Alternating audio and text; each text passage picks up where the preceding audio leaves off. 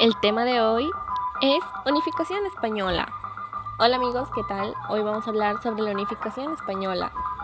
El Estado monárquico español fue la síntesis de un largo proceso de unificación de diversas monarquías que se originaron en la lucha por reconquistar la península ibérica de manos de los musulmanes y que, sin perder sus características, buscaron siempre la unión para fortalecerse ante el enemigo común, el matrimonio de Isabel de Castilla y Fernando de Aragón, 1474 a 1516, supuso la vinculación de las coronas de los reinos.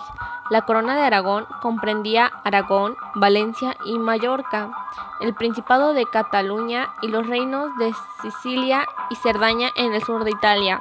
La corona de Castilla abarca la mayor parte de la península ibérica, con excepción de los territorios aragoneses, Navarra, Portugal y el reino de Granada pero con los reyes católicos no se produjo la unión de los reinos, sino que cada uno de ellos mantuvo sus leyes, sus instituciones, su moneda y continuaron las aduanas en las zonas limítrofes.